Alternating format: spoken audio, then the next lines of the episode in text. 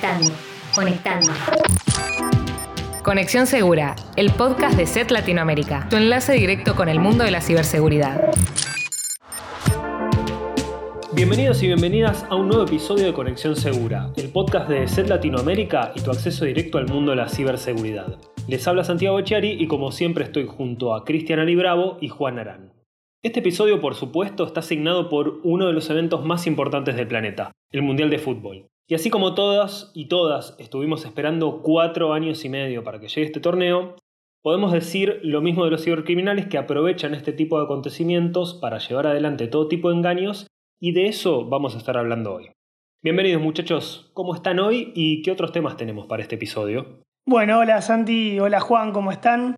Bueno, en mi caso, y aprovechando que el 3 de noviembre celebramos el Anti-Malware Day, que recuerden que fue una fecha creada especialmente por ESET para reconocer el trabajo de los investigadores e investigadoras en el campo de la seguridad informática, me pareció propicio traer los principales desafíos que tiene la industria, tanto en el presente como en el futuro cercano. Hola Santi, hola Cris, ¿cómo están? Bueno, de mi lado vamos a hablar sobre una problemática de la que creo que no se habla tanto y es la filtración de datos personales de menores. Cómo están siendo aprovechados por los cibercriminales, por qué en los últimos años comenzaron a ser más atractivos para los actores maliciosos y la invitación a reflexionar un poco al respecto. Eh, y también, bueno, aprovecho la oportunidad para invitar a quienes están del otro lado para que nos cuenten qué temas les gustaría que tratemos eh, en Conexión Segura y pueden dejarnos sus comentarios en el link que aparece en la descripción de este episodio. Excelente. Como oyeron, vamos a conversar sobre los principales desafíos que tiene la industria de la ciberseguridad, también vamos a hacer un repaso de los principales tipos de engaño que se aprovechan del Mundial de Fútbol y vamos a escuchar la experiencia de Juan buscando información personal de su hija de 4 años en Internet para ver qué información podía encontrar. Ya presentado el episodio, vamos a la primera sección. Para más información sobre el episodio de hoy, visita nuestro sitio web, eset.com barra también puedes visitar nuestro blog sobre ciberseguridad, willibsecurity.com barra la es. Conexión Segura, el podcast de SET Latinoamérica y tu enlace directo con el mundo de la ciberseguridad. Hace cinco años, SET impulsó una acción tan novedosa como creo yo necesaria y me refiero al Anti-Malware Day. Desde 2017, cada 3 de noviembre se instaló como una fecha ya fija para reconocer el trabajo realizado por investigadores e investigadoras en el campo de la seguridad de la información. Por eso, en este episodio de noviembre, en principio, aprovecho para agradecer a quienes día a día permiten que nuestra industria, la industria de la ciberseguridad, se siga desarrollando. Y bueno, en este contexto, si les parece, yo también podemos compartir algunos de los desafíos que tiene nuestra industria por delante en el corto y el mediano plazo. Mi propuesta es repasar algunos, hacer un pequeño doble clic para entender sobre todo cuál puede ser el impacto en el presente y en el futuro de la seguridad informática. En principio, o en primer lugar, podemos hablar del crecimiento del cibercrimen.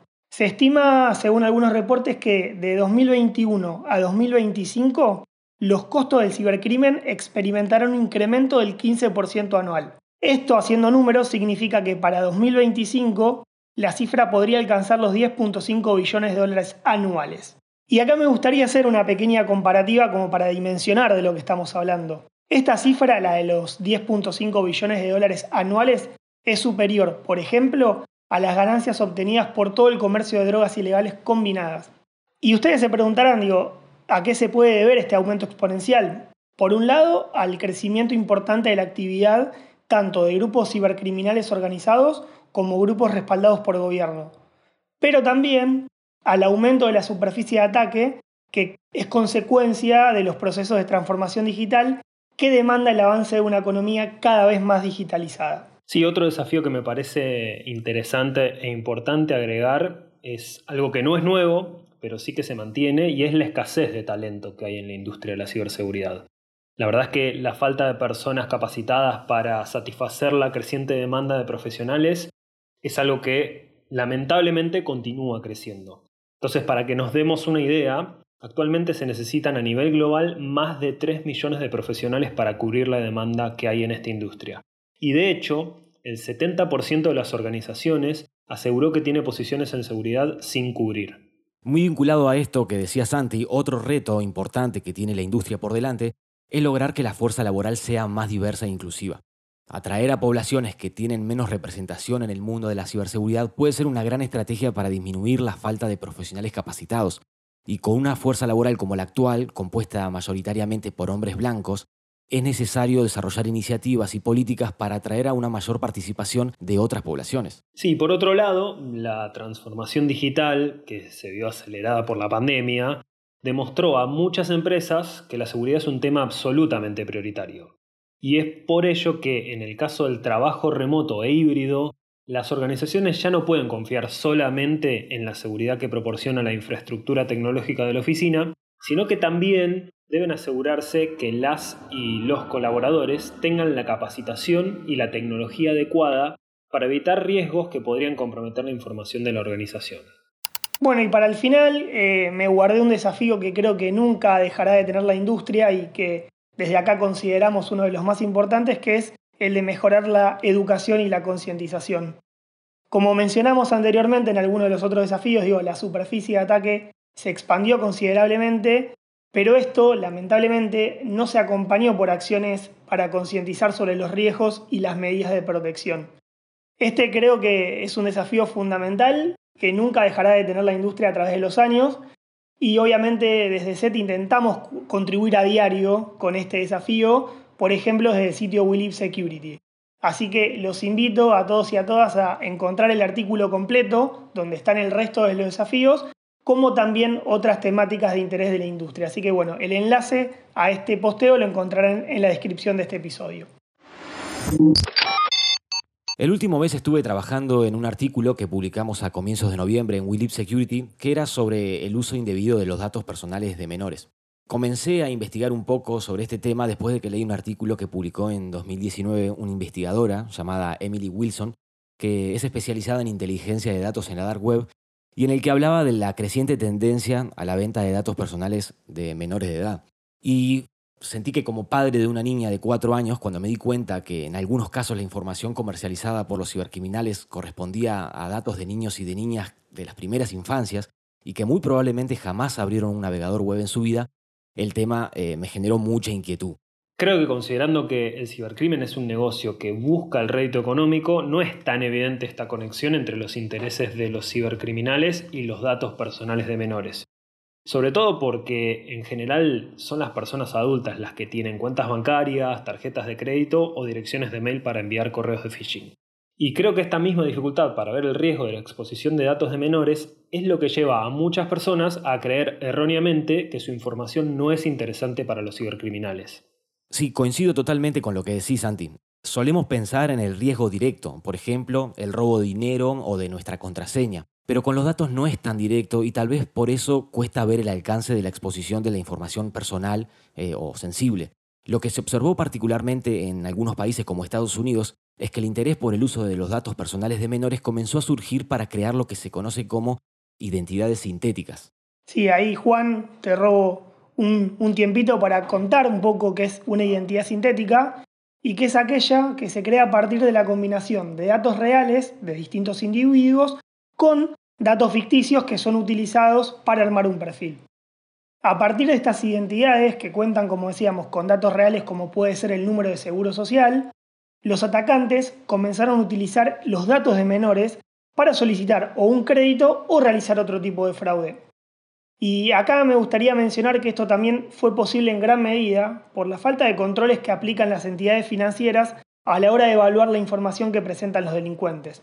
Exactamente, y lamentablemente muchos de estos menores se enteran recién cuando cumplen la mayoría de edad y quieren sacar un crédito, por ejemplo, para estudiar.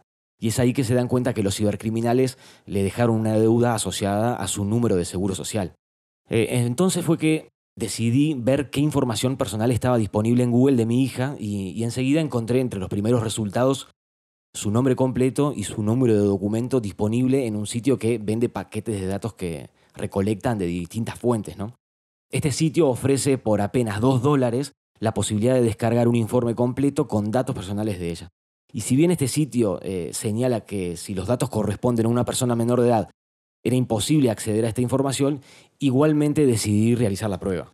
Y contanos, Juan, ¿pagaste ese par de dólares y en caso de haberlo hecho, qué información te llegó? Así es. Hice la prueba y pagué. La verdad que muy rápido y a los pocos minutos después llegó a mi correo un informe en PDF que incluía su nombre completo, número de documento, su número de identificación tributaria, fecha y lugar de nacimiento, dirección física completa, incluso datos del proveedor de salud que está asociado a ella. Aparte, o sea, tengamos en cuenta que con cuatro años de edad la información este, recolectada es poca, pero probablemente podría haber más si la persona tuviese mayor edad, ¿verdad? O sea, Juan, para recapitular un poco, vos con dos dólares accediste a un montón de información de tu hija que, como decíamos, o como marcabas, digo, es muy sensible, digo, nombre, documento, fecha y lugar de nacimiento, digo, es mucha la información que encontraste y, y realmente está muy a la mano, digo, muy al alcance de cualquier persona. Sí, la verdad es que me sorprendió bastante lo fácil que terminó siendo. Y si bien toda esta información puede ser utilizada por actores maliciosos para crear perfiles falsos en su nombre y creo que es complejo dimensionar el alcance y las consecuencias que esto puede llegar a tener, incluso eh, no ahora, de aquí a 10 años para una persona que hoy es menor de edad. Quise saber un poco más y consulté al abogado especializado en ciberseguridad, Julián Reale, cuáles eran los riesgos de que esta información esté al alcance de cualquiera y tan fácilmente. ¿Y qué te comentó Julián respecto a este tema? Bueno, como me imaginaba, Julián me confirmó que proteger el número de DNI es fundamental, ya que muchos servicios del Estado, en Argentina por lo menos, utilizan este número como mecanismo de autenticación y esto permite vincular a una persona con el Estado y por ende toda la información que el organismo tiene de esa persona también. Por lo tanto, la filtración o exposición del número de documento de identidad implica el riesgo de suplantación de identidad, cuyas consecuencias pueden ser diversas. Sí, y creo que también nos debe preocupar la, poca conciencia que hay sobre el valor de los datos personales y sobre todo la importancia que tiene tratar de proteger esa información.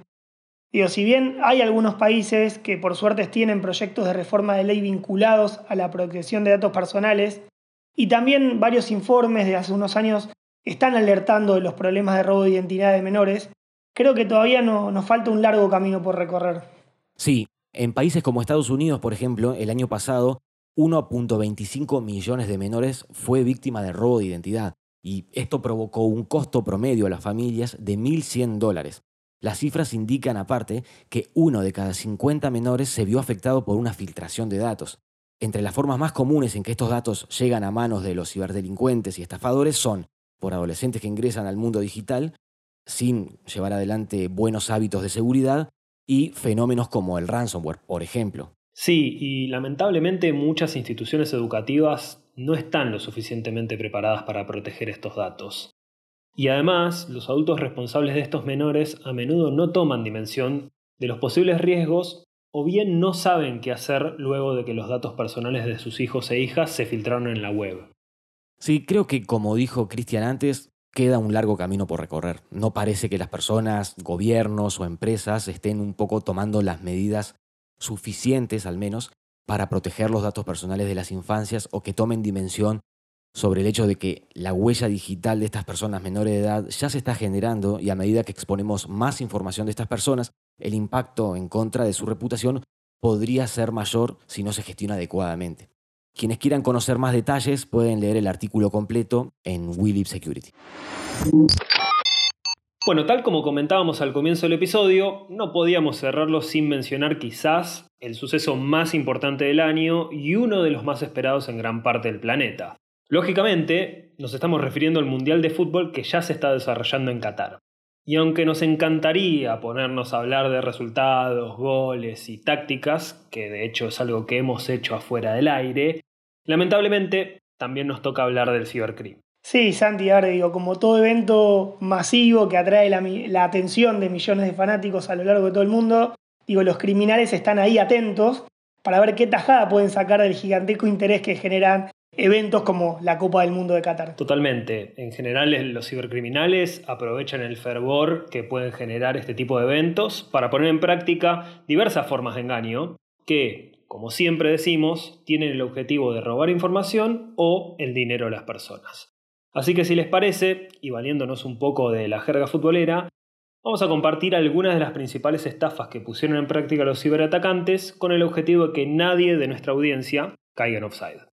Bueno, una de las artimañas más utilizadas por los cibercriminales, siempre, pero especialmente en este tipo de eventos, es la ingeniería social, que consiste principalmente en desarrollar engaños a través de diferentes vías como pueden ser los correos de phishing o mensajes engañosos a través de mensajería instantánea y redes sociales.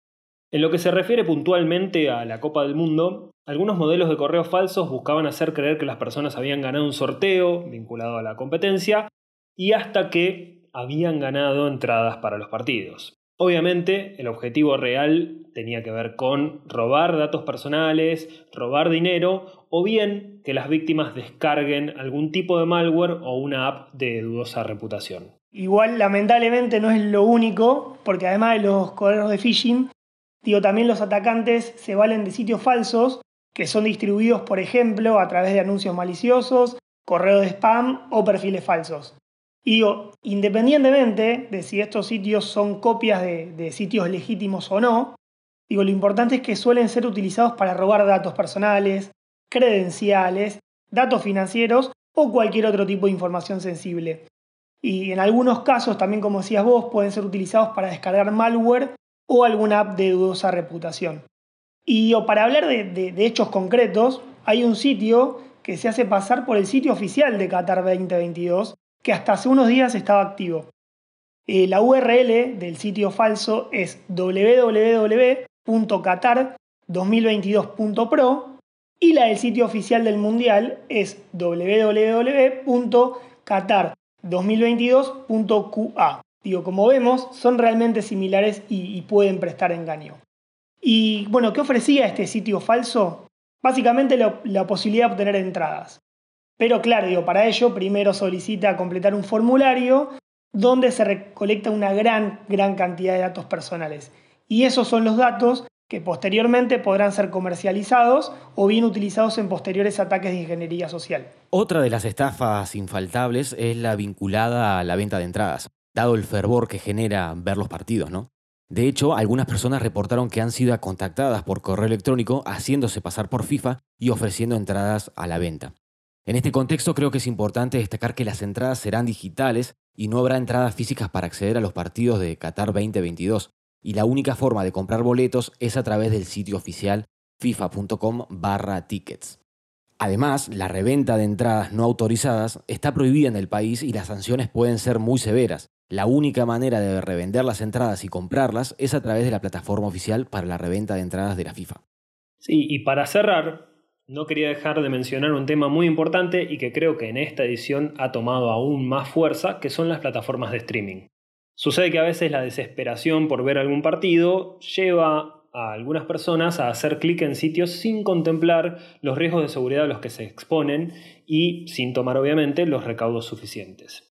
Lo primero que hay que señalar, obviamente, es que varios de estos sitios son ilegales, eh, porque no están autorizados para hacer la retransmisión de la señal oficial. Pero más allá de eso, en general los cibercriminales buscan aprovecharse de esta necesidad barra ansiedad para ver los partidos y crean campañas maliciosas especialmente diseñadas para este evento. ¿Con qué se pueden topar los usuarios y las usuarias? Bueno, en general son campañas de ingeniería social que buscan robar información, ya sea con códigos maliciosos detrás de los supuestos reproductores o que ocultan complementos o extensiones que buscan instalarse en el, dispositivo del usuario. Obviamente, como venimos charlando, el objetivo en general tiene que ver con robar información personal. Y también otra amenaza que está asociada y está muy vinculada a este tipo de plataformas tiene que ver con el adware, que son publicidades muy molestas, y también con diferentes mineros de criptomoneda.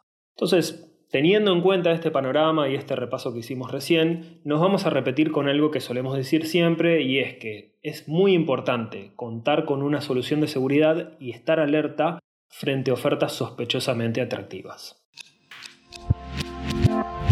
Como habrán escuchado, tuvimos un episodio muy variado y en mi opinión muy interesante. Creo que la reflexión que me llevo tiene que ver con el aprovechamiento que los cibercriminales hacen de eventos muy importantes y cómo saben explotar la ansiedad y el interés por parte de las personas. En general, tendemos a ponderar el conocimiento técnico que estos cibercriminales tienen, pero me parece importante no dejar pasar también la capacidad que tienen para engañar y conocer cuáles son los hábitos de consumo que tiene una gran porción de los y las internautas.